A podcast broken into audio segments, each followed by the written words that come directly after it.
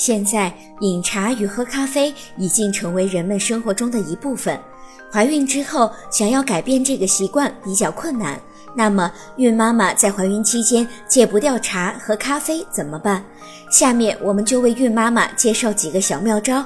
一、不同的茶和咖啡的咖啡因含量不同。对于孕妈妈来说，实在戒不掉咖啡和茶的话，那么就一定要注意所饮用的茶水和咖啡所含有的咖啡因含量，控制好每天摄取的量，不超过两百毫克。